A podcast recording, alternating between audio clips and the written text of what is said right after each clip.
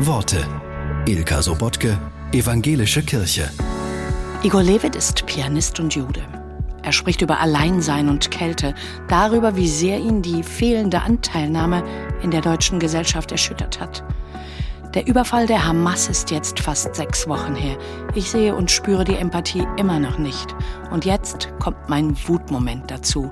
Ich würde am liebsten alle anschreien. Merkt ihr eigentlich nicht, dass es gegen euch geht? Tod den Juden heißt Tod der Demokratie. Wenn ihr an Demokratie glaubt und euer Land ist an einem Punkt, wo jemand wie ich rennen muss, dann müsst auch ihr rennen.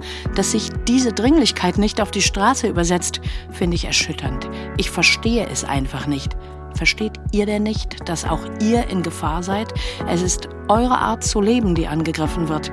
Das nie wieder, das die Würde des Menschen ist unantastbar. Das ist die Existenzgrundlage dieser Bundesrepublik. Und das wird gerade angegriffen.